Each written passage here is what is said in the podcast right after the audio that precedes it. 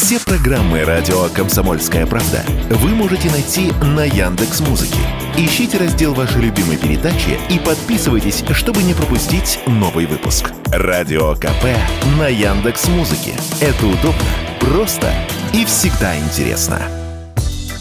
Что такое стресс и усталость, известно, пожалуй, каждому. Переживать, утомляться, испытывать раздражение на своей офисной работе нормально. Но когда стресс становится повседневностью и ни конца ни края ему не видно, вот тогда и начинается то, что психологи называют выгоранием. Выражается оно в отсутствии энергии, истощенности, отдалении от рабочих задач, цинизме или негативе по отношению к своей работе. Плюс падает производительность. Оказывается, сегодня выгорание на работе испытывает свыше 40% людей, работающих за компьютером. Это выяснили исследователи из компании Future Forum форум, опросив тысячи офисных работников США, Великобритании, Японии, Австралии, Германии и Франции. И отметили 40% показатель за последние годы рекордный. Предположительно, стресс связан с необходимостью возвращаться с удаленки в офисы. О том, как предупредить и, главное, как снять этот синдром, много говорят специалисты. Например, московский врач-психотерапевт Павел Буков в лекции для YouTube-канала TED Talks.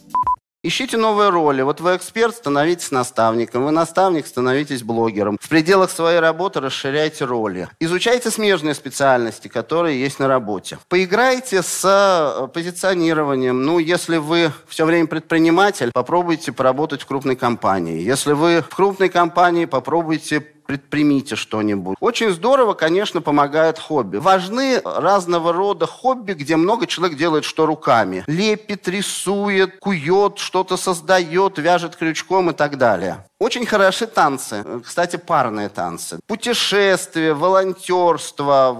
И хотя о выгорании на работе сегодня говорят все чаще, именно в наше время способов этот синдром преодолеть гораздо больше, чем раньше, считает представитель сервиса Headhunter Наталья Данина.